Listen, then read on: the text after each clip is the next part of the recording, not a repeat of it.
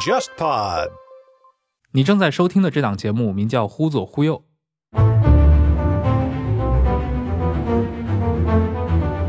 Hello，各位，今天这一期我们给大家带来一场线下分享的录音。十月下旬，上海译文出版社与 JustPod 合作，在朵云书院的戏剧店举办了一场主题为简·奥斯汀的分享会。忽左忽右的老朋友董子琪主持了本场活动，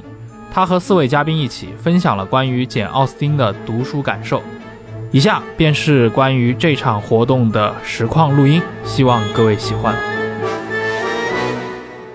大家好，欢迎来到我们的活动现场。这是由上海译文出版社在朵云书院戏剧店主办的简·奥斯汀文学讲座。今天到场的有三位嘉宾，分别是学者作家张一威老师、诗人学者作家包慧怡老师和作家许佳老师，以及译文社的文学编辑管淑宁。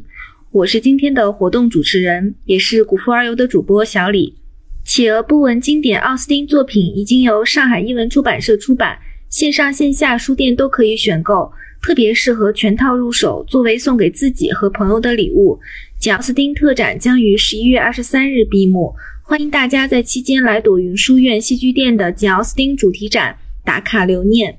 那我们就先从三位对简奥斯汀的阅读初印象开始聊起吧。三位分别是在什么情况下第一次接触到简奥斯汀的小说的呢？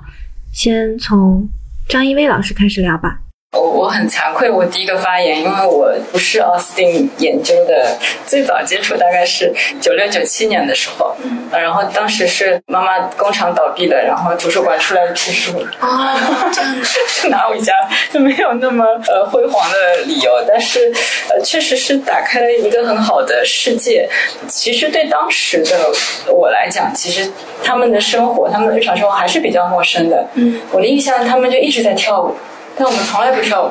我觉得为什么可以呃，就是一直都在做一些社交的活动啊，然后看起来是跟我们距离比较遥远的生活。那另外一方面就是它还是比较浪漫的，就是有很多婚恋的故事。但当时真的是没有感觉，尤其现在我很惊恐，因为我总是看到小说里面的妈妈大概跟我现在差不多大，手上有三个女儿要嫁。然后我就倒吸口冷气，说：“小的时候，因为你不会去看到说妈妈大概四十岁不到的那个那个情况，所以当时是一个早婚的一个环境。那再到后来，就说后来看一些比较多的资料的时候，才会发现说，虽然它一直被定位在一个婚恋小说或者说妇女小说。”的这个呃结构当中，它处理的问题也是比较精巧的呃结婚的事情啊。但实际上，这个小说还是会，如果我们同期比较的话，还是会给有一些反思。比方说，他是一七七五年生的，嗯，狄更斯是一八一二年生的。其实，在奥斯汀出版大概第五、第六部小说的时候，狄更斯就出生了。嗯，然后我们会看到狄更斯的那个世界就比较中下层，就是最好的时代、最坏的时代。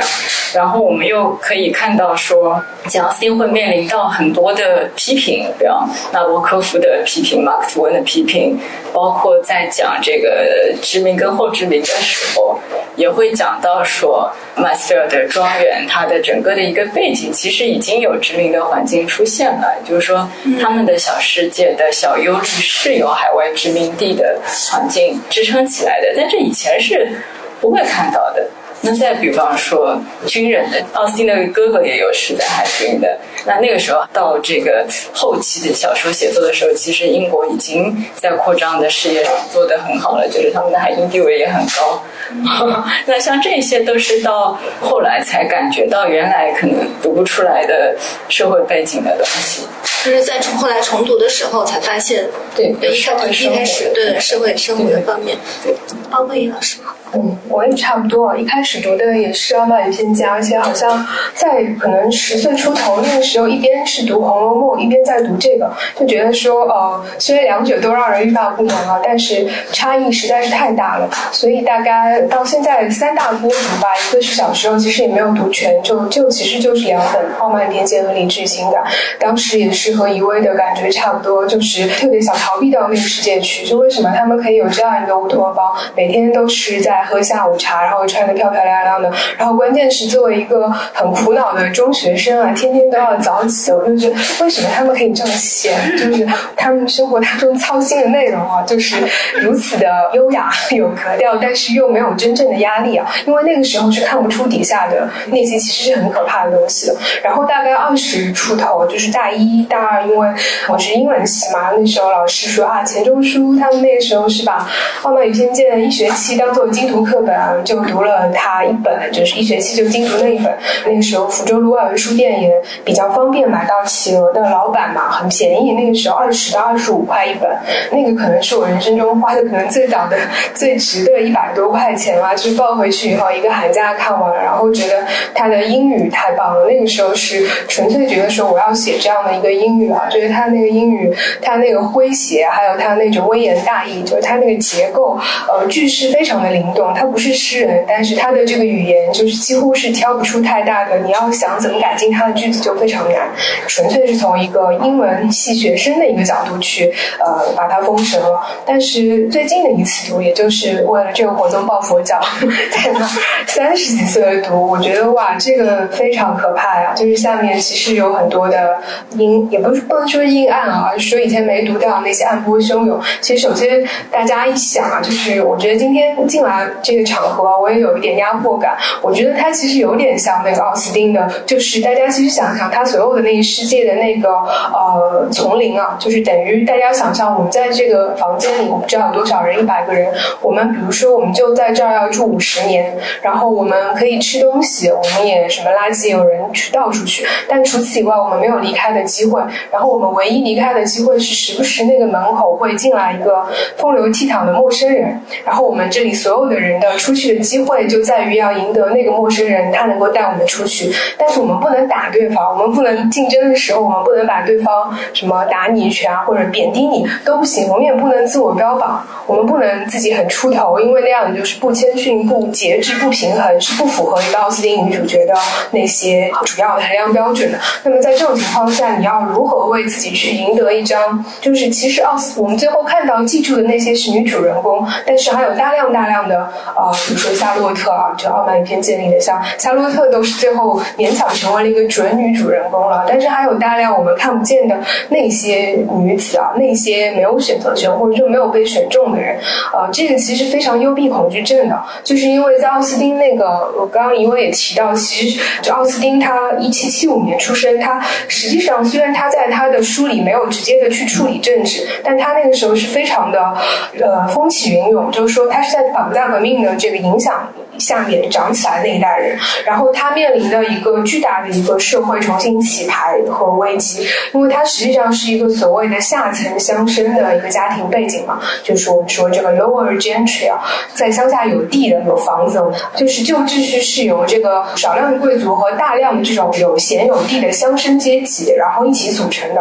而现在的这个问题是在于旧秩序受到巨大的冲击，就是这个随着什么工业革命啊、助推啊，然后各种元素啊就不展开了。它其实是中产阶级在急剧的一个兴起，然后他们也带来了他们的那种新的一个价值观。然后实际上在那个时候，呃，奥斯汀他背后处理的，我们今天这个主题叫茶杯里的风波哈，他其实背后在处理的，其实都是一个已经在苟延残喘的一个乡绅阶级，尤其是这个中下层乡绅阶级，他们要如何在这个冲击面前要维持自己的这个旧世界的一个正当性。然后奥斯汀他其实是用一种我们经常说他的小说叫什么礼仪啊喜剧啊，或者叫风尚喜剧 （comedy of manner） 啊礼仪，我们会觉得它的关键词也是礼仪，就是一个人谈吐是否得当，还有一个人举止是否优雅，还有他讲话的时候是不是有同理心，是不是得体啊？这个好像这个其实是决定他是不是一个称职的一个男主角或者女主角的一个关键的因素。但其实这是一种偷天换地，是一种置换，是恰恰是因为达奥斯汀没有选选择直接去挖那些，我觉得他作为一个作者也从来这也许不是他处心积虑啊，但是我认为他没有想要去得罪一整个阶级，他没有去讽喻某一个阶级啊，而是他用这个礼仪去置换了这个伦理，用礼仪标准，也就是说，他其实是用一个审美的问题去置换了一个呃政治和道德上的一个问题，就是用一个人是否谈吐得体去影射他内心是不是一个呃有道德标准的一人，是不是一个好人，是不是一个呃高贵的人，这个其实是有相当大的一个危险性的。我们当然会看到像伊丽莎白·达西这样的一个无可挑剔啊，又风趣，然后呃说话也得体，各方面都能处理得很好。但是这种东西是有欺骗性的，因为礼仪它是一个涉及表象的一个东西，所以其实到后期，比方说最近抱佛脚、抱劝导，就是现在我其实个人的 favorite 是很喜欢这一本啊，就它最后的一本，非常忧伤、非常忧优美的一本一本小说。然后这个里面其实有一个呃算男二吧，一个叫艾略特先生啊，他其实在各方面都完全礼仪上面完全符合一个绅士的一个标准，就是他并不是一般我们都能辨认出来，比如说理智与情感里那种威洛比那种花花公子啊，那种 womanizer，或者是什么曼斯菲尔德庄园里的那个亨利啊，亨利克劳福，他们虽然有风度啊，翩翩风度，这个跟奥斯汀的好礼仪 good manner 还不是一件事情。奥斯汀的那种谈吐得当，就是你的谈吐完全能展现你的内心是一个具有同情心的，是一个负责任的，是一个在这个社会里要愿意担担任你的这个责任去承担属于你的部分，是一个好人。这种，但是连这个都是可以装的，就是艾略特先生，就是到最后啊，就抖出来说他完全是一个表里不一的人了。然后女主角其实也差一点要呃上当。所以其实奥斯汀的，尤其是中晚期的小说，他其实一直在处理一个呃问题，就是女主角她是否完成了心灵成长，很大程度取决于她能不能通过这个表象看到那个本质。呃，这件事情还挺难的，因为奥斯汀给我们设计了很多的那种呃，对的对的。所以实际上我说就是后来看细思极恐，是因为觉得我很难相信说小时候其实这些东西真的都没有留意到，而且就发现呃小时候迷恋的那些东西，恰恰是他就是现在发现它是一种幻境，就是我他当然是一个讲故事的大师啊，但是如果我们觉得他他写的那个社会存在吗？某种意义上存在，但是他这个不是历史，它是一种历史的幻景术，他把一切都笼罩在这个乡村风光的这样一种很漂亮的一个微型化之中，然后他其实就是诉说了真相，但是不是通过我们如果认为他是一个写实主义的作家，然后他写的就是狄更斯那样的写实主义，那我们就错了。其实他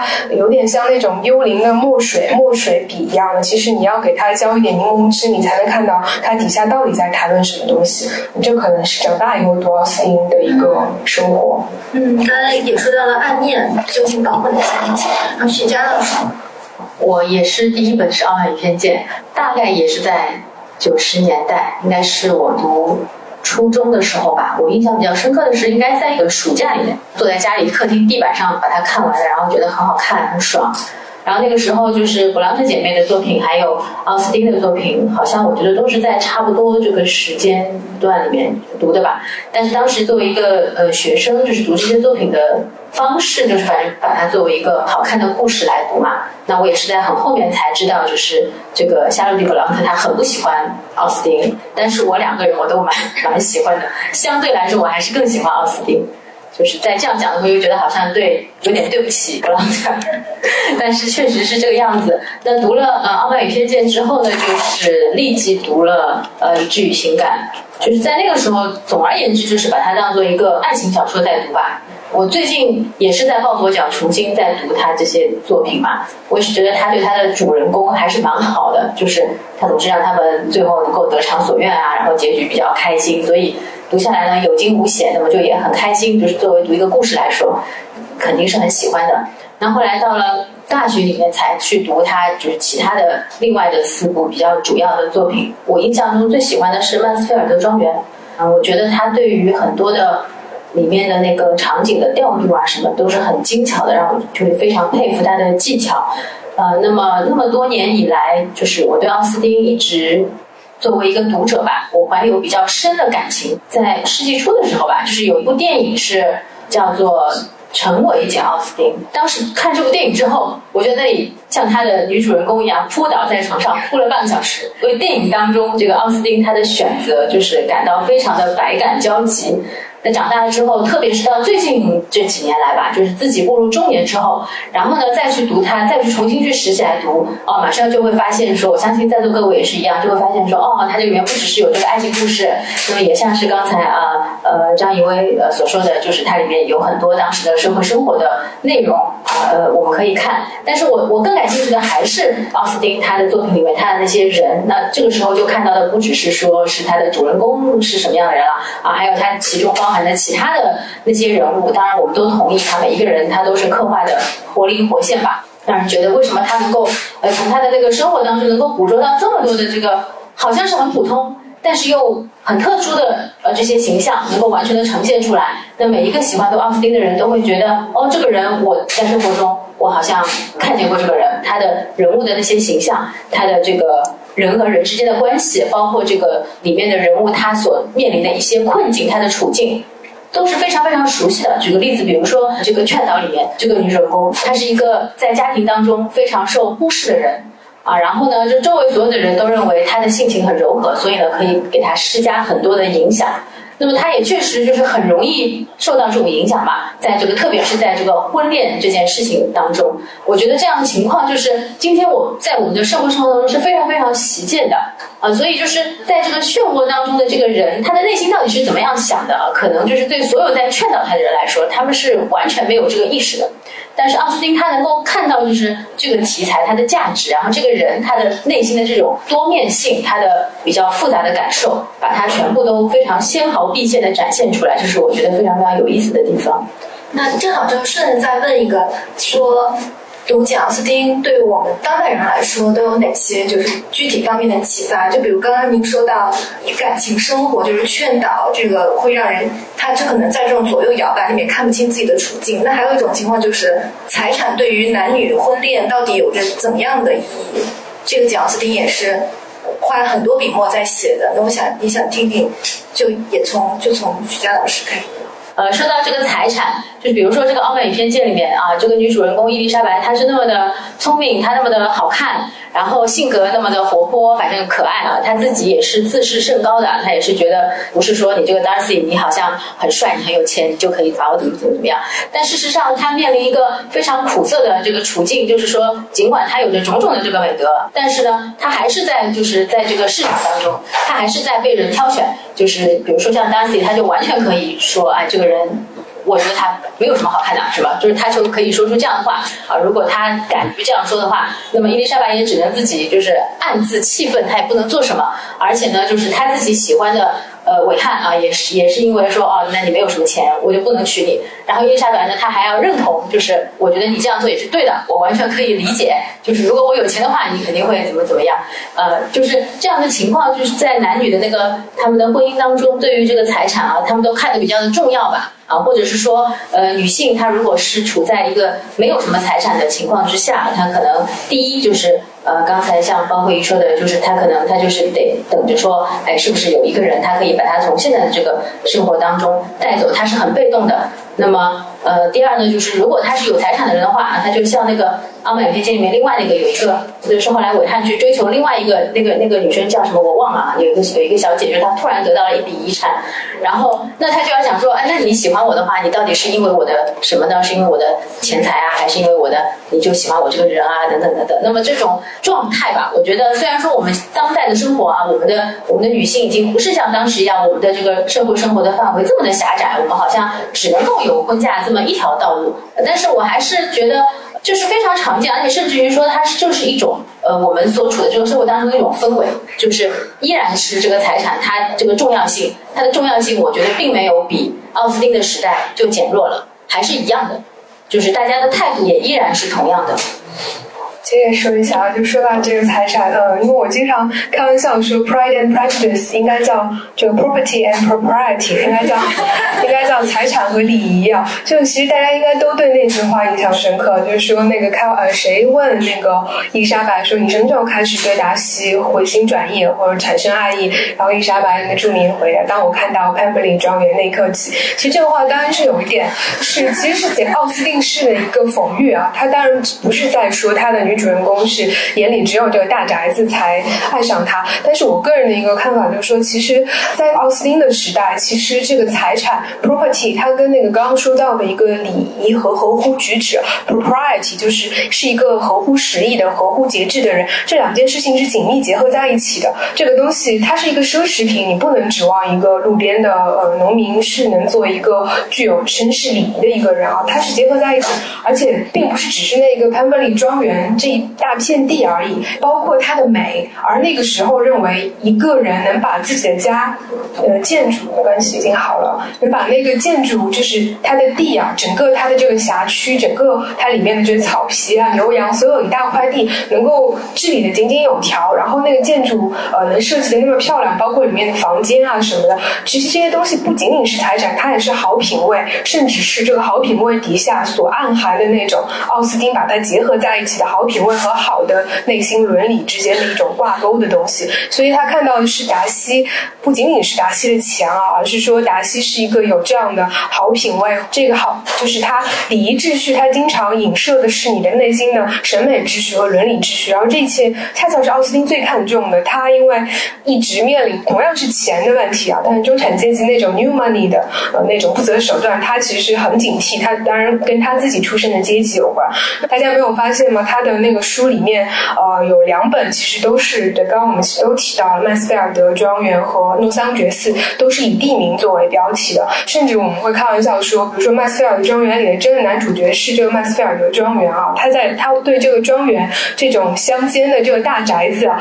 寄予了这么多的，就是几乎是充满爱欲的那种笔触啊，在歌颂这个乡间的庄园有多么美，以及这个英国的乡村这种田园风光、这种如梦似幻的这样一种美景啊，它几乎是跟这个英国的一切旧秩序传统美德是绑定在一起的。就是这个外面的世界可以是风雨飘摇的，法国可能在干革命，法国要把国王都要砍头了，然后呃，但是这里。目前，只要我们还能够在一小片地上把自己的地产治理井井有条，给每个人工作啊，给让每一个农妇都能够啊，就是好好的养他的鸡啊，就是让所有的一切都各就各位啊。这个其实是呃超出了这个经济之外，它象征着是乡绅阶级的所有的那种美德。所以，为什么我们今天读起来会觉得啊，怎么这个它的开篇全部都是这个这个人有多少年俸啊，那个男人也有多少年俸，然后会觉得很不适应，怎么都是有很多。同臭，但是怎么说呢？这个奥斯汀其实实际上，呃，他在谈论钱的时候，他其实是在谈论他认为只有这个一定的呃年收入，或者因为在他那个环境里面，这些东西的确是挂钩的。就是说，你要能够照管你的其他的人，以及你要能够 take care of 你周围人的生活和你的呃受雇于你的这个呃劳工阶层，你没有钱，这个事情就是办不到的。所以这一切都是包含在他的认为的乡绅阶级的美德里面，而这种美德其其实又要由金钱来保障，所以。就是我不知道该不该称之为局限性啊，就可能这也其实是时代的一个原因。就像今天金钱依然还是一个需要考量的一个因素，但是奥斯汀经常被误解的一点是他有的时候在文学史上他会被认为是一个什么维多利亚或者是一个，其实他是一个浪漫主义时期的作家。然后他，但是他是浪漫主义时期，你可以说英国最重要的小说家，但他是一个完全反浪漫主义的人，他是一个最不具有浪漫主义情节的浪漫主义时期的作家。这个。就是代表他表现在他赤裸裸的谈论这个金钱啊，浪漫在奥斯汀这里甚至不是一个值得考虑的词，他也没有想过要反对他，因为这属于年代物质。所以浪漫主义在他运动啊、诗人啊什么的，跟他同时期的雪莱、基茨、拜伦那些，呃，在浪漫主义诗歌当中，我们会看到这个同时期的这个拜伦是英雄的崛起啊。但是与此同时，在小说当中，恰恰是传奇的大英雄的凋落，叱咤风云的大人物，拿破仑式的英雄，其实全部。都在奥斯汀底下没有这样的人，全部都变成普通的一个乡绅了。他的一天里面的冒险，他的一生里面的这个冒险，就是变成小人物，从 hero 从英雄啊变成了主人公。这个也是他自己一直在追问的一个问题啊。一个是一个女性怎么样才够格当一个女主人公？他在《诺桑觉斯》开头就说，好像主人公叫什么名字？凯瑟琳啊，说一切都是说指向凯瑟琳将来是成不了女主人公的。那么到底？什么人能成女主人公啊？其实这个我们也来不及展开，但是其实实际上我们刚刚说的，其实内心的成长是很重要的，不是说只有金钱就可以。虽然他呃根据他的这个世界的规则，没有让他的任何一个女主人公成为什么一名不闻的那种，完全是没有钱的没有啊。但是呃这个并不是一切啊，这只是一个起点，对他来说这是女主人公的一个必要非充分的条件。嗯。觉得就是至少在奥斯汀小说里面，他对钱这个事情还是辩证看的，因为他也写了，比方一些姐姐嫁给了有钱的人之后，他们过得并不好，而且当时离婚的这个手续是极其昂贵的。有很多人也是只能忍受，就是过完下半生，或者去教会去做一些婚姻问题的这个解除，这个也是一次豪赌嘛。就是说，你觉得你因为理智选择了一个更有财产的男性之后，这其实也是一个赌博的开始，而不是说选完了就，因为他们都非常年轻，都很那他们法定是好像十二十二岁十五岁就可以开始结婚了，对吧？很小的。理智与情感的那个妹妹是十七。十七岁就结婚，或十九岁，就都太小了，就后面还有慢慢人生要。那我是觉得，我们不能用现在的非常现代的思想，尤其是是以我们现在的中国的文化环境来理解当时的时代。那事实上，好的文学作品、好的故事，它都是由于那些条条框框的限制产生的，包括到现在的戏剧也是这样。比方说。非常重要的就是他们的这个长子继承制，家里的主要有三个儿子，老大就是继承头衔，还有财产，然后老二可能去当兵，然后还有第三个儿子是牧师。那长长子继承制它有非常残酷的一点，就是说如果家里没有男孩子，那爸爸如果死了之后，情况就会变得非常不好。这个机制其实离我们现在都很近，因为到一九二五年之后才开始说世袭的是头衔，但是财产可以分离啊，然后一直要到二零。一三年，经过了十一次的反复的抗争之后，就是这个规定才稍微有一点松动。所以我们即使是现在去看《唐顿庄园》或者看什么影视剧的话，依然可以看到这些古老的规定对于现代的英国人的生活，其实还是会有很复杂的这个影响。那正因如此，你再去看理智与情感的时候，你会发现，如果家里没有男孩子的话，姐妹们甚至连家里的一张琴凳都是带不走的。然后继承家族遗产、继承爸爸的钱的那个远房的那个不知道谁，要依凭他的良心，然后他很克林斯森，对对对，对，就是这是一件现在我们看起来不太能接受的一个事情，但是它依然有一个非常复杂的背景，就是说，正是因为它有这样的呃严格的、古老的传统的秩序。所以，当一战发生的时候，贵族要去打仗，他们有土地嘛？呃，所以这就是所谓的复杂的男女问题，背后都有一些国家的问题。所以，简奥斯汀他所经历的那个英国的时代，事实上一直都在打仗。他大概也就消停了十年零八个月，就是在那个漫长的结束跟法国的战争期间，就是说一直都是有战争的疑云，一直都有出去打仗的，就是远征的认识的那些男孩子的。那这些其实我们再看九奥斯汀这个小事件，他努力的用文学书写来树立一个，就是说在这一个他根本没有办法冲破的一个非常复杂的国家的大世界的男性世界。他有限的社会参与，所以我就会觉得像艾玛这个小说，你也不能说他有，就艾玛是个还在我看来还蛮多管闲事的人，说美啊，对他能参与这个世界的最直接的、最离他最亲近的，也就是说没了。他觉得他可以支配别人的生活，那是因为他没有更复杂的社会参与了，因为也没有给他机会，他们又不能去打仗。然后我觉得让人很难过的一点，也也是在这里说，女孩子读了这么多书，然后弹琴也弹得很好，艾玛还被别人碾压，这个琴技还不如人啊，又会有有的又会画画。哦，就是当你有这么复杂的良好的修养跟才能的时候，但你能实现你的。空间其实是被规定的很死的，所以说并不是这些女孩子她只操心财产、婚姻的事情，而是她们如果不操心，如果家里真的没有男孩子的话，很可能会活不下去，是真的就完了。对对对，我觉得就是当然我们不能用当代的现代的眼光，就是而且是我们现在的这个生活的氛围去看，说哦，他们那个时候跟我们好像就是我们跟他们面临的是怎么样的处境吧啊。但是我觉得他这个小说里面让你觉得非常有意思就是，虽然说我们的生活的秩序，我们的这个人的呃现在的这个追求啊什么的，都是有了很大很大的变化，但是呢，我们却往往面临着跟他们同样的一些这个比较尴尬的，或者是说呃因人而异的处境。就比如说对于这个婚姻啊，是取决于一个人的财产，还是他的？你跟他的感情啊，或者是说他的外表啊等等等等，他的性格什么的，就是怎么样去平衡这件事情，其实是奥斯汀在他的那个世界里面，他一直在探讨的事情。他的态度啊，他一直是不是那么彰显的说，哎，我比较同意这样子，或者比较同意那样子。那如果是比如第一次去读，呃，读的不是那么仔细的时候，就会觉得啊，那么他当然他是我们会灌进去，他是赞同他的女主角的，比如他是觉得伊丽莎白这样子很好啊。但是呢，事实上呢，你再仔细看一下呢，又好像不是这样。他始终呢就是在呃展现说不同的人他的那个，因为他处境不同啊，所以他态度不同，那么他有他的可以理解的地方。比如说这个《阿玛里偏见》里面这个夏绿蒂，他那他他的这个呃处境就是为伊丽莎白所不理解。啊，但是呢，就是奥斯汀也写了，就是说他为什么这样子。那我们读者看的时候，我们通过这个 Jane 伊丽莎白的姐姐，对吧？她有一番去解释她的这个行为的动机吧。那我们可以理解这个夏洛蒂是怎么回事。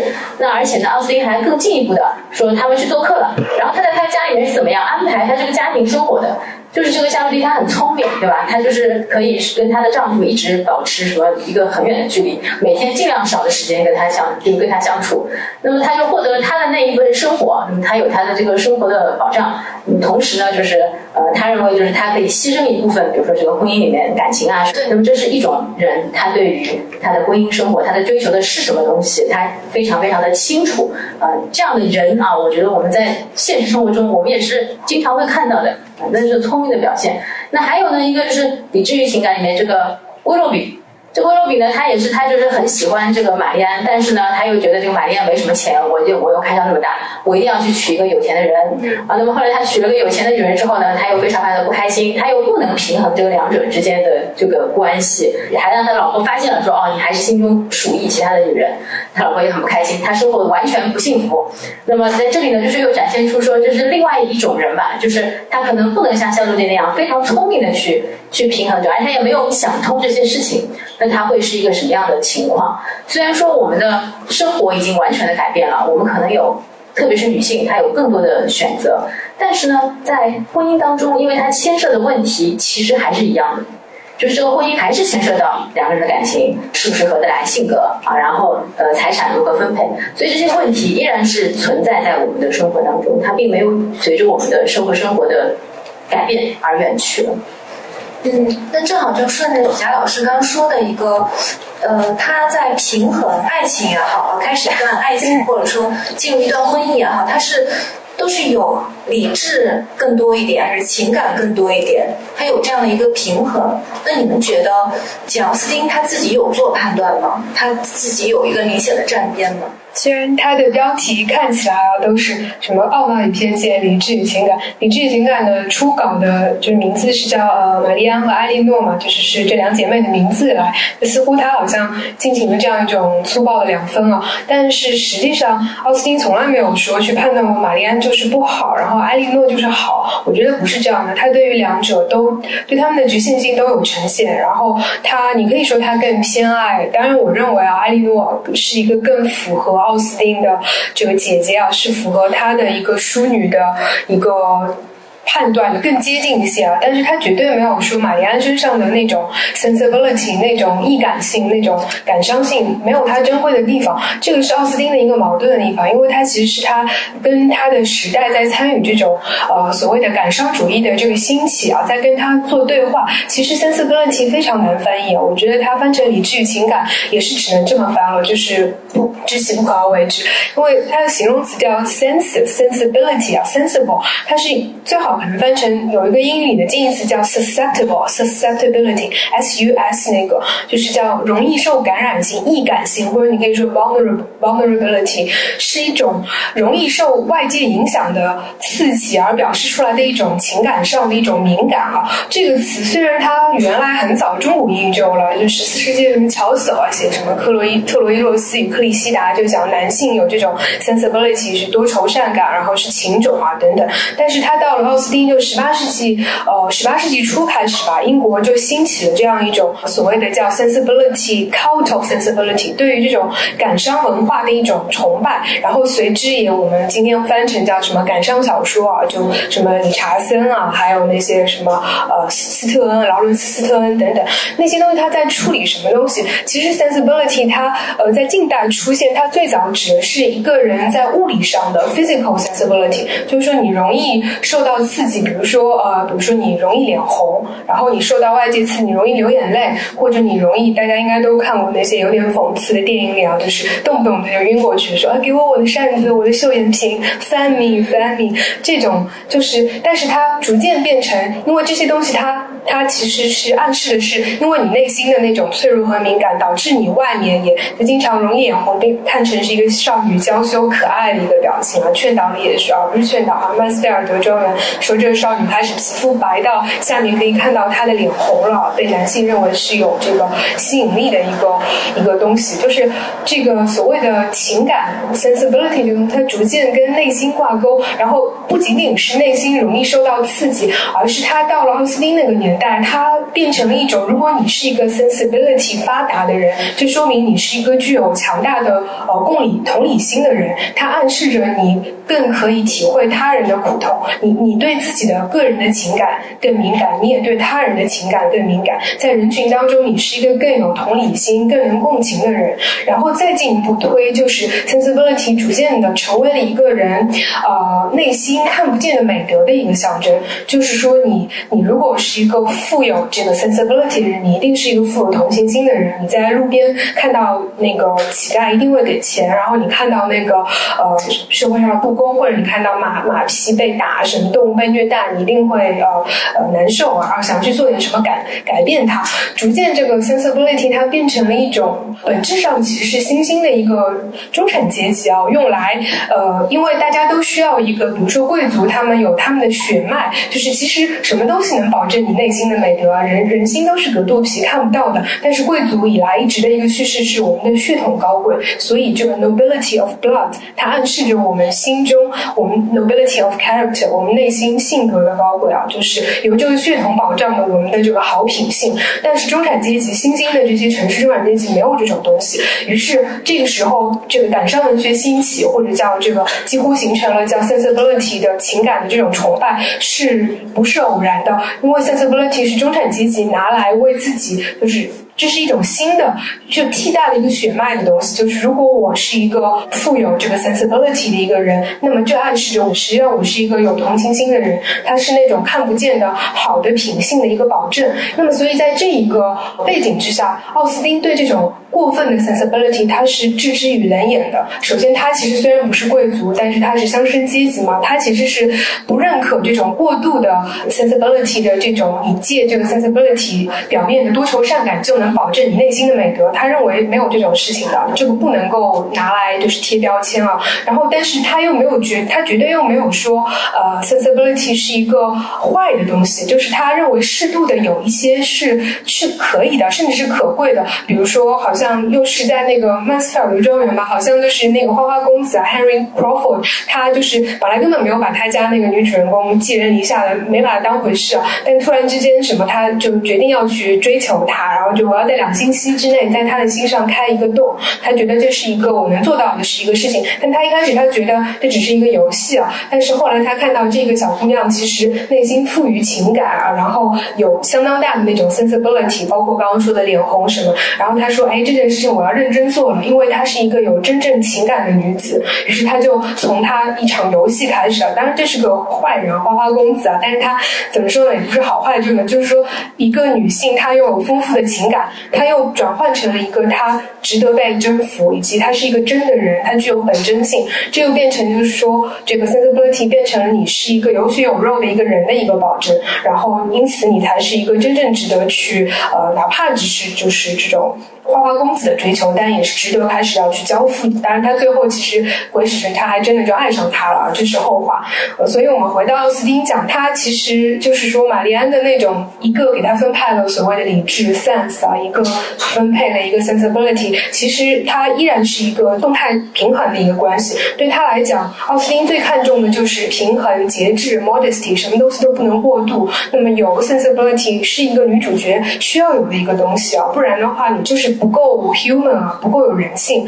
但是如果过分，然后会变成那种极其多愁善感的，在奥斯汀这里看来，这个东西不光是对你个人的生活有可能造成这个呃毁灭性的打击，就像玛丽安的那个命运一样了。但是，虽然最后玛丽安最后命运也反转了，最后结局的时候，反正玛丽安反而像是选择了理智的婚姻一样，两姐妹的命运完全像镜像里翻转了一样的。但是，就是说回头来说，这个呃。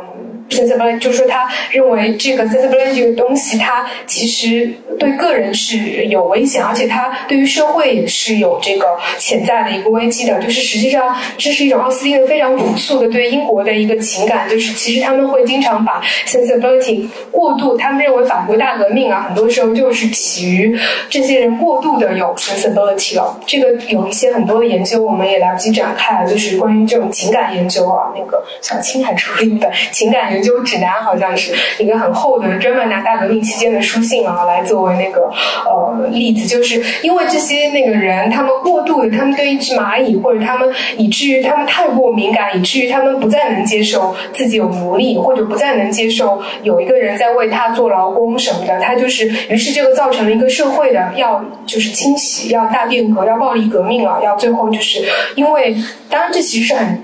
就是一个因素，在我们今天看来，大革命肯定不是因为一些人的过分感伤引起的。但是这个 argument 它是一直在的。奥斯汀也知道这种 argument，就是这种易感性，如果一旦过分过失去了它那个原原有的一个分寸的话，它首先可能造成社会动荡的洗牌。然后奥斯汀肯定是不希望英国变成暴力革命了。他一直是强调说，我们这样一个乡绅贵族组成的一个旧秩序，它这个秩序是具有自我纠错能力的。而这个自我纠错能力，它不。需要暴力革命的干预，这个自我纠错能力就是。他已经在这个英式的传统美德里面了，所有的那些节制、平衡，还有那些乡绅去照顾别人，成为这个本地的一个头面人物，并不是只有风光和虚荣而已。它意味着你要承担很多责任的，你要给每个人呃安排适合他们的呃，你要尽可能去帮助别人，然后让大家都有工作啊。它其实是呃是很复杂的一整套运行机制，他们也不是就是什么都不干。所以就是奥斯汀他他对于这个情感啊，sensibility 易感性这个东西。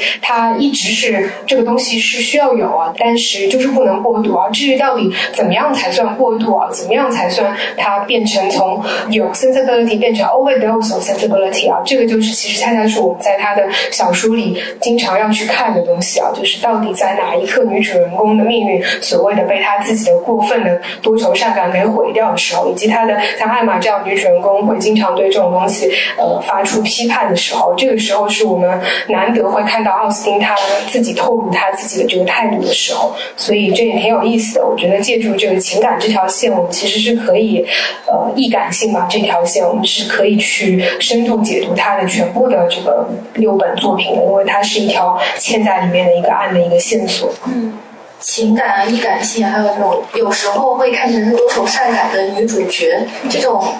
比如说，你作为创作者来说，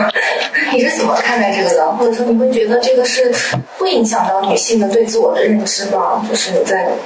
最笼统的西方文学史来说，或者说中世纪之前，其实女作家应该也是很少，萨萨福，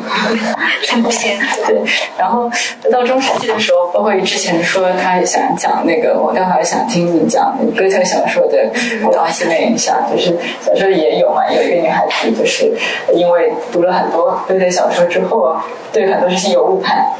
之类的，就是说，实际上，它一这个偏见是一直存在的。就是女孩子读小说这件事情，总感觉是有污名的。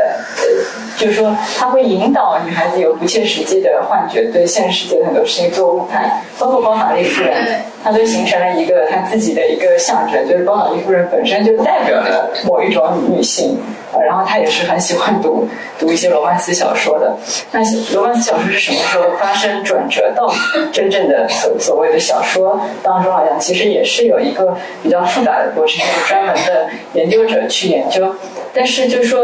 呃，我我自己是觉得，就像今天来的大部分也都是女性读者是一样的。我会听到简简奥斯汀名字，会觉得这是给女孩子、年轻女生读书的东西，使得她们能够通过小说里面那些俏皮话的互相教导，成为更好的人啊，然后追求一些有质量的感情。婚姻里面也要有感情，不然的话呢，它也不是完美的婚姻啊，就之类，就觉得说这是一个女孩子情感教育的一个一个书。我们并没有指望说年轻男孩子要读这样子，有男生还是，比如说，呃，这其实是我想说，这个现象其实是一贯之的，它其实没有太大的改变。我们并没有认为说读小说是一件特别正经的事，经世致用，能够创造财富跟创造新的社会价值。啊，那比较有有趣的一点是。呃，贾斯汀现在印在十块钱的那个英镑的钞票的后面啊，那瓦特好像已经被图灵取代了，可能工业革命已经离我们太远。可是有这样的一个伟大的女作家，英国人还是对她有比较高的评价。我想这是一个呃一件挺好的事情，因为呃在当时十十十七十八世纪，其实女性写作也不是。我相信也是一个很困难的事情。如果大家看陈伟讲斯汀的话，也可以看到他承受的压力。至少女孩子不结婚就是一个很可怕的事情，就是会有无限的偏见。包括现在的文学批评也会对奥斯汀这样的作者非常大的批评家，也会直接说这个老处女，或者说这个老老女老女孩什么什么的一些污名的 污名的话。他们会觉得女人写的小说，那罗科夫都觉得女人写的小说那是另一种小说，那不是他应该上课的时候教的小说。直到别人在劝他说：“你一定要再看一下马斯尔的《庄园》。”哦，那他在硬着头皮再看，但是他还是表明，就是我是不喜欢的，这不是我应该讨论的事情。那呃，在这样的一个。文化环境跟处境之下，在大家觉得这是一个闲来无事的家庭，也不会穷到说让女孩子每天十八小时都在打工的，她可以看看闲篇，然后成为一个呃爱读书的女孩的一个教科书的时候，呃，实际上我们还是处在偏见之下的嘛，它并没有说创造了一个更好的、更宽容的环境。但是另外一方面来讲，我们看待这个小说的想法也是每代人都有。都有都有改变，那尤其是现在女性写作也变得比较普遍，从这方面来讲还是呃挺好。我想蒋欣一定会鼓励到年轻女孩子来编故事的，然后一定会鼓励年轻女孩子有自己的投射，会发现，在英国。呃，我我是在他的小说里才知道有巴斯这个地方，嗯，因为如果是 呃对，就是因为他的他的生活，其实他生活的呃他的居住的环境，呃一生也没有离开离开过多远，但是他又很喜欢旅行，所以在他一直在旅行的这个过程当中，也有一些出逃的私奔的女孩子啊，他们的一些命运，那这些我觉得都是呃。对年轻的，就是尤其是我小时候，还是有很大的启发的。就是说，你可以很聪明的，你可以讲很多俏皮话的，讲错了，哎，也会知道说，哎呀，我是不是讲的不太对的话，还可以修正。然后在互相教育的过程当中，还是能够能够有成长。我觉得像《傲慢与偏见》或者《理智与情感》的话，成长其实其实还算。不是特别明显，后期小说是更明显，就像刚才包老师说的那样，就可能蒋欣本人更成熟了之后，他看待很多事情的想法，看待什么是内心的成长这件事情，呃，可能有一些自己的真知灼见，他又藏在了他的小说的一些潜在的叙事里面。嗯，嗯，说到这个，就是鼓励鼓励年轻女孩写作，就是奥斯汀她确实跟她的一个侄女通过信的，对对对就是他一个侄女也喜欢写作，她还跟她就是她看把那个侄女把稿子寄给她什么，她还给她看，还给他提意见啊什么，但他确实也是意思是说，就是你不要把这个写作当成。就你自己的主业，就是你，你对你还是应该，呃，就是嗯，妇女的应该做的工作，包括奥斯汀他自己也是有很多家务活嘛，对吧？还有改改，就是要改他自己的衣服啊，什么做一些应该要有的照顾病啊，什么各种各样的事情。那说到这个，就是就是理智的和情感呢，这个情感比较强烈的人，就是他对他是一种什么样的看法？我觉得，嗯。我觉得，我觉得有一个就是，就是理智与情感和傲慢与偏见，其实是可以，就是可以对照着来看嘛。就是呃，理智与情感应该是他第一，就是写的第一个第一部作品，应该是一七九六年写的吧。然后写完之后，应该是一七九八或者一七九九年，他写的那个《傲慢与偏见》的第一第一稿，就是第一印象那个那个标题。呃，然后如果我们去看一下，我们就会发现比较有趣的是，在理智与情感里面，那个主要的。主他主要是站在艾莉诺的这个角度去写的，就是一直是艾莉诺他看这个怎么样，艾莉诺怎么怎么想，然后艾莉诺他他觉得玛丽安怎么怎么怎么样，他就是更就是是从他的角度去写的。但是到了那个《傲慢与偏见》里面呢，虽然说我们我们不能说伊丽莎白是一个跟玛丽安一样的人啊，但是他们之间有一点就是性格上那个情感强烈，他们有那个呃就是很相通的地方嘛。在《傲慢与偏见》里面，就是站在伊丽莎白的角度去写一个她的那个非常有具有理智的姐姐。就是就是，如果是说在理智与情感里面，他他很显然的是，就是他相对的来说啊，他可能会觉得艾诺的这个整个的做法，他是更加得体的，他是更加适合的。然后啊，他也因此他也获得了非常非常比较好的一个结局。然后我们也看到说艾诺他是怎么样，他自己的心路历程是怎么样，他怎么样去应对这些所有的变故，呃，包括照顾他的亲友啊，还有就是呃去原谅这个好像嗯。就是有赋予他的情郎等等等等，但是在《傲美傲慢与偏见》里，我们就看到说，一个比较情感比较强烈的一个女性，她看自己深爱的这个姐姐，她是一个很节制的、很理智的、很富于理性的一个姐姐啊。她在一个情感生活中，她吃了一些什么样的亏？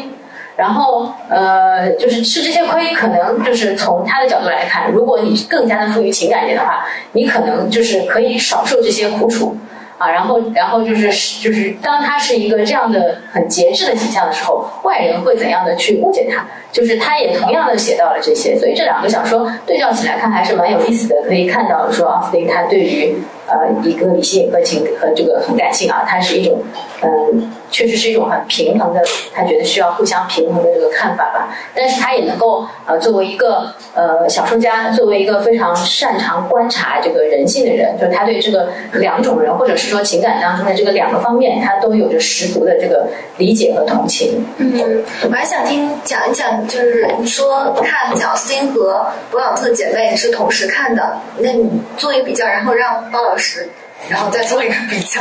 这样应该对。我我先小小的先插一句，因为让他们先喘口气哈。呃，因为前面三位嘉宾都提到了《曼斯菲尔德庄园》这个这本书，那么我们其实呃。也专门请作家和评论家毛尖老师特别为这本书写了个导读。呃，毛毛尖老师这篇导读第一句话我印象非常非常的深。他说：“这世上没有多少人例外，从傲慢与偏见进入奥斯汀的世界。那么等读到曼斯菲尔德庄园的时候，我们已经彻底成了奥斯汀的一个跟屁虫了啊！对不对？嗯，那么。”毛毛姆他曾经说过这样一句话，他说：“此时此刻，我最为难的是，在奥斯汀为数不多的几部作品当中，让我特别推荐哪一部呢？说我只能说我个人最喜欢的是《曼斯菲尔德庄园》。嗯，虽然我知道这部书的女主角非常的做作。”男主人公也是一个自以为是的大大笨蛋，但是我都不在乎。说这本书是嗯，非常的有善意，非常的柔和，非常的具有这个冷嘲幽幽默式的这个东西。所以对毛姆的这句话我印象也很深。那么前面听了三位嘉宾的发言，我想起来，呃，我们营营销团队吧，这个在为这套作品做宣发的时候啊，也有个小小的插曲，就是。他们给这套作品的宣传文案上面呢，曾经写过这么一句话。那当时我对这句话呢是稍微有点持保留意见的。他们说，呃，他们那句话是这样写的，说是，呃，如果人生能够能能够拥有一种天赋，我希望我能拥有奥斯汀式的人间清醒。我说这句话呢，错也是没错。而且他的这种表达，他的这种句式也是时下非常流流行的这种句式哈，嗯，但是我说这句话就是太广谱性了，就是用在哪个作家身上都合适。你现在早早的把“人间清醒”这个词给了奥斯汀，那我们下面那个狄更斯怎么办？你能说狄更斯不人间清醒吗？呃，那个勃勃朗特姐妹那那个《简爱》什么的呢？这个亲亲亲的不要不要了是吧？呃，我这里就插，呃，这里就小小的就插插一句话，但是我后来想，呃，其实也不必过分的咬文嚼字啊，就是他毕竟。人间清醒这个前面它还有个小小的定语嘛，是奥斯汀式的。但是我就非常害怕，呃，把经典作品，就是我们现在时下呃讨论的也蛮热烈的这个第一炉香还是第一炉缸，就是会把一些很经典的东西做成这种土味小疼痛、土味小清新，也是我非常那个担担心的一个问题。我就小小的插一句，对。嗯，这个刚才讲是说勃朗特姐妹的作品对吧？其实其实就是 我最近看这个《诺桑觉寺》嘛，然后这里面就《诺桑觉寺》里面就是这个凯瑟琳，她就在那边想，她就说：“哎呀，这个这个诺桑觉寺这个老建筑里面，它阁楼里面，他说这个上校，呃，将军还是上校？将军讲，他说将军这将军他就是不是？”就是把他的一个妻子关在阁楼里面，我想啊，这就是《简爱》里面的情节。对，所以他们他们就是呃这些这些女作家啊，他们当然是对哥特小说对这些他们其实都是很熟悉的。奥斯汀他姐姐读很多嘛，然后呃呃他也有他就是也不能说他就是完全的好像觉得这个东西他很反对啊什么的，但是他他他当然他自己的这个呃写作的这个。选择他的他最后的选择是他选择他不是写这一类的传奇式的故事，那么他让他里面的呃男女主人公他们的生活爱和爱情完全归于就是一个呃非常非常可以说是比较现实的一个世界，包括这个《洛桑觉寺》里面这个呃这个这个男主人公，他说他最后爱上了呃凯瑟琳，原因就是。呃，是因为对这个觉得觉得凯瑟琳很爱他，所以他有一种感激之情，所以他才去爱他的。那么，那么这个里面就好像跟那种啊非常浪漫的爱情故事有很大的区别。他就多次的在《诺桑觉寺》里面点出呃点名呃这一点嘛。那与他相反的就是勃朗特姐妹，她们都是非常的富于激情。但是当确实当我在看《诺桑觉寺》的时候，我就会觉得，哎，就是。被被勃朗特他看到他会怎么想呢？就是会呃会想这个问题吧。但是我觉得不同的作家他所呃他所建建构的啊，他他自己在自己的小说里面写的是完全是一个属于他自己的世界，所以他在里面他想要怎么样建造，他觉得这个世界里面应该有什么样的逻辑都是可以的。所以勃朗特姐妹跟跟他们几个人跟那个跟奥斯汀当然是非常非常不一样的。同样的时候，我们看到他这个小说里面的人的感情啊，他们的这个关系啊，我们都觉得非常的也是可信的，我们也可以被他所呃呃打动吧，嗯，就是也也不能说是有孰优孰劣，嗯，对，其实。刚才一开始也说到，虽然其实年代上啊，就是呃，弗朗特姐妹比他们晚算差不多一代或者不到一代人啊，但实际上他们都被归为浪漫主义时期的女小说家，但是他们简直是对立的两面啊！我觉得这个呃，这个浪漫主义方面，那当然是要死呃不是弗朗特姐妹她们更加就是说这个写作的主题上，而那个奥斯汀是反浪漫的，但是就是也不能说反，因为那个时候他就还没有到达全盛嘛，在呃。呃，其实勃朗特三姐妹实际上也是不太一样的，就是小姐那个小妹妹安妮跟她的大姐姐呃和二姐其实是不太一样的，我们就不讨论她。但如果说就是大姐和二姐，就是我们拿她最那个呃，就简爱嘛，简爱和和那个呼啸山庄，对吧？其实这个属于我读这个比那个嗯，就是奥斯汀要早，这个可能是小学里面就刚识字，刚刚可以有信心识字啃大不同，然后就读，所以读简爱读了很多遍啊，就是差不多那时候觉得就是是可以背的，然后什么用什么谁的话来说，深有几个字加深就可以指出来，因为我觉得它太好用了。那个时候我经常跟家里。吵架或者闹翻啊，顶嘴的时候，简爱的话太好用了，就我就 记得特别，我就跟我爸我说，当时我说，当你什么，我就因为是那个简爱反抗李德救妈妈，她被关到那个红房子里去，然后我就跟我爸说了一种说，当你扯断我心弦的时候，你还以为你在跟跟跟着我的坏习性，然后我爸就一下子本来还要就是正在。惩罚我啊，然后突然就没绷住就笑场了，然后然后我就躲过一劫。但是我是眼里含着泪水攥着拳头说这个话的，我非常认真。我觉得我说出了心声了什么的，就是可能如果那个时候就周围有一个相似的场景，可能简爱的对罗切斯特说的那些话，你以为我什么不美啊、贫穷，我们的灵魂是相等的，这些话就是简爱就太就是说在你觉得受到压迫和受到不平等的。就对一个小孩来说，简爱的吸引力，我觉得。比那个《傲慢与偏见》当时是成倍的，因为就是我太能够代入了，我就始终是觉得，包括简爱小时候什么躲在窗台上，呃，隔起来看书啊，对于一个社恐小孩来说，那不就是什么本人吗？然后就是主要甚至连喜欢把窗帘拉一半，然后一你可以看外面，但是自己又别人看不见你啊，这种都是特别像的。呃，但是其实就刚才那个许佳也提到，其实真的是这个阁楼，呃，太好笑了。我当时是也是想到，就是诺桑觉寺里面。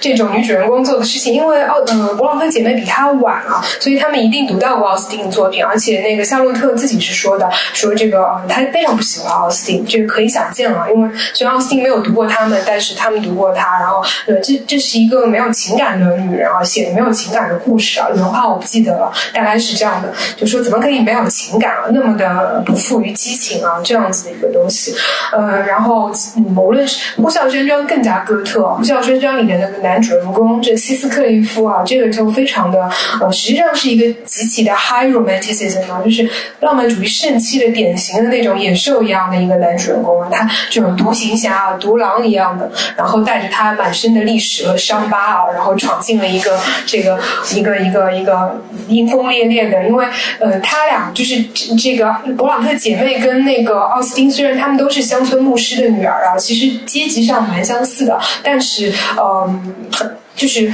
背景太不一样了。就是勃朗特姐妹，我是去去看过西约克郡他父亲的这个牧师公邸，等于说那个方圆就只有这个房子还像样一点啊，然后其他就是都是围绕着他现在当时产生的旅游区嘛，卖什么这个勃朗特姐妹牌的什么拖鞋啊、香皂啦什么的。但是在那之外，就真的是一片离离荒草。然后它甚至不是那种大家想象的奥呃奥斯汀底下那种呃漂亮的起伏的那种那种牛羊成群。的那种英国乡村，它就是那种那种黄草，就是哪怕在七月也是，除了那个沼泽棉花以外，它什么都不生啊，就是没有什么花朵，没有什么鸟雀啊，没有那种，然后就是甚至我是夏天去的嘛，就是被那种吹吹成狗的感觉，就是你在那上面走，整个人是站不住的，东倒西歪，然后还看了那个找到了那个就是呼啸山庄的原型的那边，今天只有一个很很一块废墟嘛，就是一个牌子说是在那里，然后你可能去当地。的话，确实能够理解说为什么，呃，就是因为他们从小成长起来那个心灵风景啊，实在太不一样了。这就是一个荒原对平原啊，这几乎是，嗯，对某种意义上。所以为什么奥斯汀他去呃讽刺这个哥特小说啊？我觉得他心中的我们如果说地理原型上有一种每个人心里都有一种乐土，就是我们每个人有每个每个人的乐土啊。这个词原先是一个拉丁文单词叫 locus amoenus，它直译是。叫令人赏心悦目的地方啊。呃，其实每个每个民族或者每个个人心里其实都有那么一片圆形式的一个乐土，然后它会根据我们不同性格、不同出身会有很大的不一样。那其实这个像麦斯菲尔德庄园、乡下庄园这样的地方，其实就是奥斯汀式的作家的那种乡村乡村宅，就是像大家可能看到电影里就是唐顿庄园那样子的，是他心里的一个乐土的，也是他熟悉的。他从小访问过，虽然他没有住在那样的大宅子但是其实一直这样的一片乐土啊，就是一个大宅子，啊周围是牛羊成群的这种美丽的英国乡村风光，是在他的六本小说里全部都有的。而诺桑觉寺其实虽然地名是标题，但这个不是他的乐土，这个是他们从这个乐土里面短暂的离开啊，然后去了一个看一个中世纪的修道院，突然进入到一个微缩的一个哥特的景观里。然后他的那个女主人公，因为呃，奥斯汀其实也不是说就是说哥特小说就要一棍子打死，因为我觉得他他是站在哥特小说的，因为哥特小说的一个特点啊，就有蛮多女作家，包括也一般认为英国哥特小说之母嘛，安妮拉德克里夫啊，就是那个尤多福密室啊，呃，就是其实就是他那个女主人公也提到读这本书的。然后好像那个我老记不住男男主人公名字，就他俩还交换了，就是凯瑟琳一开始不好意思说我还读克呃拉德克里夫夫人的这个书，他怕会被男的看不起。然后他刚说出来这个名字，那个男的还是这个男的先说的，就说我很喜欢他的这个书啊，这位夫人的书，然后列了一大串他觉得好的哥特小说，就是他男女男女主角在那儿，其实他们的对话在有在为哥特小说平反，就是在说，其实，在哥特小说写得好里面，其实也有很好看的，就是是很好的故事啊等等。当然他没有说他有什么教化意义什么的，但是他的这个情节却是说，一个人读多了哥特小说，这个其实不是哥特小说本身的一个问题，而是又是我们刚刚讲到那个 sensibility，它过分的呃敏感和过分的易感性，它发展成一个过剩的想象力，就是一个她本身也不需要工作的一个女主角，她天天沉迷于读书以后，她那个想象，她那个想象力使得她逐渐她分不清楚就是现实跟那个呃传奇之间的一个分清 story 跟 history 之间的一个一个差别了，所以它。沉迷于这种从外界去进入一个神秘的一个呃，虽然不是阁楼啊，一个一个修道院，一个更封闭的一个幽闭恐惧的这种中世纪城堡、中世纪修道院一样的废墟式的风景。这种风景完全是一种呃，这是一种非常浪漫主义的一种风景啊！浪漫主义的，无论大家风景画还是那些相似的小说，包括我们看啊勃朗特姐妹的那些他们的那个 setting 啊，都是这样子的。就是其实外界环境非常的粗糙和恶劣，但是这个当。当中立着一栋建筑，这栋建筑可能并不完美，也不优美啊，它甚至已经开始呃有崩，就是废墟啊，然后有那个报废的痕迹。但是它越能够在报废当中屹立，它就越具有那种哥特气质，具有那种统御周边整个环境的，在一个很糟糕的环境当中，给人一个一个短暂的活下去的一个不完美的一个小环境的这样一种，这是典型的那种哥特小说啊，中带有中世纪风味的这种呃传奇或者浪漫小说的一个。个背景，呃，所以就是，呃，我觉得这是一次，因为其实《诺桑觉寺》也是他的早期的一个作品，他的手稿，甚至他那个曾经他中篇的那个手稿叫《Lady Susan》嘛，甚至是一些呃学者考是比是比这个呃前面两本就是《傲慢与偏见》里去，就是他那个中篇小说的初稿，其实最早最早的，我们其实也能够看到他的这个里面有一些试笔的练笔的一个痕迹，就是他在一个英国并不是没有过女作家，而我。现在站在这个女作家的，但这些女作家很多都是匿名的，然后当然有男作家无法。去，然后我现在作为一个新晋加入了写作写作者女作家写作者的一个队伍的一个女性啊，我要怎么去跟这个传统去对话？然后又不是很生硬的去呃进行文学批判什么的，而是她非常巧妙的把这个故事整个的融进曾经的一个曾经的一个旧传统的一个故事，她把它呃通过非常就是无痕的一种手段啊，直接是放到了她自己的这个故事里嘛里面来，然后让她变成她的女主角的美德的试炼者。场这样一个幽闭恐惧的一个修道院啊，成为他的女主角，最终发现自己啊是太被这个幻想所呃看不清，她自己还没有真正成长为一个女主人公，也就是她并不能通过那个表象真正看到本质，然后经常还容易被表象就迷的，包括她晚上在那儿就睡不着觉啊，要去开每一个呃被禁闭的抽屉啊，这种其实都是一个青春期，就是还处在一个还没有完全进入一个呃成人世界，但是即将要觉醒的一个女性啊。那种抽屉，当然如果我们要做这些隐喻解读，那就就说不完了啊。这些拉开抽屉啊，进入密室啊，这些动作本身就是一个女性探索自己跟世界的关系，探索自己跟自己的身体和自己的内在精神的关系的一种呃很有趣的一个呃一种一种表现。那奥斯汀他当然不是为了我们去阐释他而写的，他就是这样写了，但是他的作品就具有这样的一种，我们可以从多重的这个维度上去解读它。所以在这意义上，就是说，呃，我觉得两者其实都很好看，我也没有想要厚此薄彼。但是如果从一个成年人、成年人的一个呃，当然我可能会更，我觉得呼啸山庄还是非常棒的，就是因为自己每个人其实你也肯定你心里既有奥斯汀的一面，也有勃朗特姐妹的一面，也有勃朗特，也有艾米丽·勃朗特的一面。那我自己可能非常偏爱艾米丽·勃朗特，因为她的诗啊，因为她的一些没有出版的诗，呃，但是你说如果呃纯粹就是说。嗯，作为因为《简爱的世界》里确实有太多的童话的和硬机械降神的东西了，就是作为一个呃，包括把罗切斯特最后要烧残了，这样子才能够跟他跟一个不美的女员工稍微达成一点平衡等等啊，这些东西可能在我今天没有办法像小时候那么心平气和去享受它。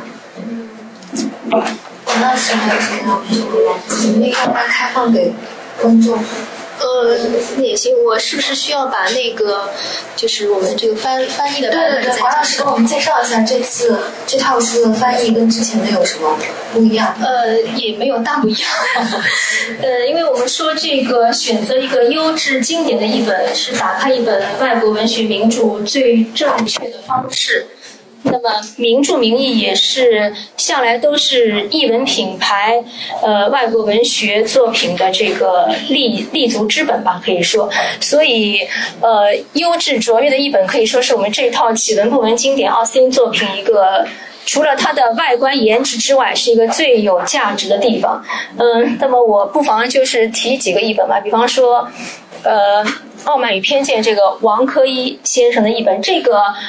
呃，因为我们广告上我们是不能用“罪”这个字啊，但但是其实它就是目前国内最优秀、最模范的一个译本了，是才子行翻译的一个典范。它的语言的鲜活，它还原的这个呃这个逼逼真的这个程度，可以说是入门奥斯汀的不二之选了。那么我这里想小小的提一下，因为王科一先生他去世的比较早，那么二零一一八年之前。嗯，王珂一先生的译本都是上海译文出版社的专有版权，专有版权三三十多年。那么二零一八年之后呢？因为这个译本是进入了公版，所以我现现在在呃书店里面也会看到有别家的出版社出王王珂一先生这个译本，所以我先小小的说 说明一下，因为王珂一先生的这个译本确实是上海译文出版社三十多年来的可以说是一个镇社之宝。那么，我第二本想提一下的是艾玛，艾玛的是祝庆英和祝文光，祝庆英和祝文光，祝氏兄妹其实是，呃，熟悉外国文学作品的读者应该都知道是，呃，翻译大家了，尤尤其是祝庆英他翻译的这本《简爱》，从一九七八年上海译文出版社出版第一本第一版以来，它其实是。目前国内知名度最大、流传最广的一个译本，跟《傲慢与偏见》一样，祝清英的这个《简爱》的译本也是译文出版社的镇镇社之宝。对，然后我再提一下《曼斯菲尔德庄园》，《曼斯菲尔德庄园》的译者是向星耀，向星耀先生是精通多国语言，也是一代。呃，外国文学翻译大家，他曾经翻译过赫尔岑的那本《往事与随想》。那我们知道，这个呃，就是巴巴金他也翻译过这本书，但是呃，向星耀先生其实是早于巴金译赫尔岑的《往事与随想》，而且这件事情在出版界、在外外国文学界其实是一段佳话，因为当时向星耀先生译了这本书之后，又于当时的环境是没没有出版。他后来十十几年之后，在报上得知巴金要译这本书的时候，他嗯，怎么说呢？是无偿的把自己的这个译本就是捐捐献了出来，供这个巴巴金在翻译的时候去参参考的。后来我们上海译文出版社出是出版了巴金的译本，但是向新耀先生呢，非常的非非常非常的低低调，他原本就想算了，还是在这个巴金先生的鼓励下，后来在人民文学出版社出版了。因为当时巴金说，一个一本名著，值得拥有几个优质的译本，那是这样。呃，我再说一下，就是劝导的译者是裘英。裘英老师也是出生于翻译世家。裘英老师和他的父亲裘柱长，那都是一代英美文学翻译大家了。我们前面呃有好几位嘉宾都提到这个勃朗特姐妹的作品，其实有好几部也是他译的，比方说，呃，是玛玛丽安妮还是？还有本是维维莱特是吧？对，是裘裘英翻翻译的。那么还有一本是诺桑觉寺，是金少宇译的。金少宇先生也是英美文学著名的翻译家。我们知道，呃，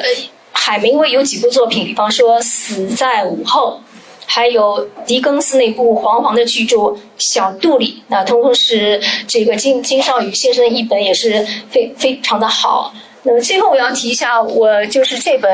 呃《理智与情感》，这个译本相对是最新的一个译本，译者是冯涛。冯冯涛，呃，其实今天是最有资格坐在我这个位置给大家来来来这个介绍这套书的。他是我的同事，也是我们这一代做出版、做翻译的人里面可以说是数数一数二的人物了。呃，我呃我们比较熟悉的就是石黑一雄，就是诺诺奖得主石黑一雄，他是整套作品的策策划人，他本身呃。最近十几年也译了相当相当多非常优秀的这个英美文学作品，比方说，呃，约翰契夫短篇小说全集、辛德勒的名单等等等等。这个冯涛的这个译本啊，它最大的特点是，它的这个注注释非常的详略、详详略得得当，对对奥斯汀那个时代的这个时时时尚风潮呀等等等等，都是做了非常就是怎么说呢？呃，很道道地的注注释，我们有机会的话可以去看一看。呃，因为呃，我还想说一个话题，就是我们今天这个书店还搞了一个迷迷你的插图展，对吧？是一个呃，也挺有意思的。因为我们这套奥斯汀作品跟企鹅呃布纹经典的原版有一个很大的不同，就是我们收录了呃休汤姆森两百多幅原版的插图。呃，我想休汤姆森的这两百多幅插图应该可以说。是呃，怎么说呢？是读者们收入这套奥斯汀一个一个给，等于是给自己一个非常非常好好的理由了。因为这两百多幅休汤姆森的插图可以说是现在流传最广、知名度最高的一套插图。呃，休汤姆森其实是比奥斯汀要晚上一个时代的一个。一个插画师，呃，他应该是奥斯汀是乔治王时代，那么他应该是后面一个是维维多利亚时代的。但但，呃，他对奥斯汀时代的那些呃乡绅体面人家那些趣味，这些比方说居室布置、物件摆设，呃，人物的衣饰啊，这个形形象等等，是抓的非常非常的这个神啊。我们说好，那我就先说这么多。好，那我们现在就开放给读者。问题时间吧，就是我们有没有读者想要提问？对我们的嘉宾，有一个有一个呃，格致有一个书的，我忘了是去年还是前年，叫《简奥斯汀博弈》嘛，《简奥斯汀博弈论》是个韩国人写的，还蛮有意思。他就讲说，把里面的人物重新再捋了一遍，看看他们有哪一些方案。他有有一个话我印象蛮深，就是有的选还是好过没得选的，就是选能选别人还是好过被挑选，就是呃。这是非常现代的观点啊，就是他觉得简奥斯是一个非常有策略的，呃，策略意识的这样的一个一个一个人。那我我我后来看，看那个呃，我们讲策略，策略就是好像是一个理性的判断啊，但是呃，好早几年前，李安跟余光中在高雄有。一个对谈，反正谈了很多别的事情，但是有一段是讲到理智与情感，就是讲李安在拍这个电影的时候，就是给这个玛丽安设计的时候，他说他是很难过的，她一点不喜欢她的选择，她也不喜欢她嫁给老头子。总之就是她觉得非常难过，所以她就给她设计了很多改编者可以设计的叛逆的什么撒钱啊什么的，让她你不要看着钱什么，有有一些这样的一个指点。就是我想说，即使是在现代，我们经过了这么多。呃，洗礼，呃，各种价值关系，其实最终还是回到就是真情很可贵的那个程度。实际上，在呃讲心理小说里面，他其实一直都在努力的调和呃爱情和婚姻，在有的选的里面，还是要选有感情的。啊，然后在感情破灭之后，我怎么来重新再找一个真的有真感情的？我所以他还是在调和这件事情。为什么这么说？因为实际上有很多小说里面真的贵族，他根本不操心这些事儿。婚姻就是跟感情没有任何关系的事情，这是一个默契。相反，比如说你要为了感情去做一些呃去做不考虑规则的结合的话，是会被社交圈排挤跟嘲笑的。你居然会跟那个。其实安娜卡列尼娜也是也是这样的，就是他们后来两两个人是过日子，跟俄罗斯乌伦斯基过的这个日子是很难过的，就是没有人睬他们，也不带他们玩了，社交圈也抛弃他们了。那，婚外恋反而是被呃大家觉得说是情有可原，因为你这是正经的婚姻是不考虑这些事情的嘛。所以我想说，贾斯汀他可能也是在做一些调和。那到了当代，那就更好了，就是这是。完全就是你也可以把它调和，你也可以调和失败，也不会死掉。然后那个呃，也不是每个人都要结婚才能完成自己活下去的，也不是每个人一定要通过爱情完成自己，可能失败了，但是你还是可以去做个人，就是呃，就是可以让自己比较自在跟高兴的活着。那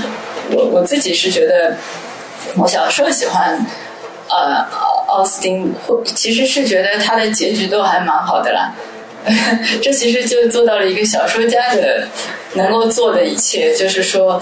我可以修改这个世界提供给我的不满意的现状跟答案。他可能在现实当中看到了更糟的，因为他其实，在一些书信当中也有提到劝女年轻女孩子不要太早生小孩啊。他也看到了很多人难产而死，而且当时我忘记哪个小说里面，其实是跟这个其他的呃这个《呼啸山庄》里面很像，就去过伦敦，伦敦没有健康的人，当时有也有伤寒病。也有瘟疫，医疗条件也不好。我们看到简爱的那个，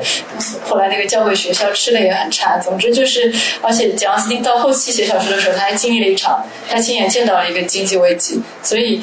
我相信他是能看到很多，即使通过婚姻也没有过得很好，也受到了冲击，但是他还是给了人物一些好的选择，让他在他的这个小秩序里面能够征服呃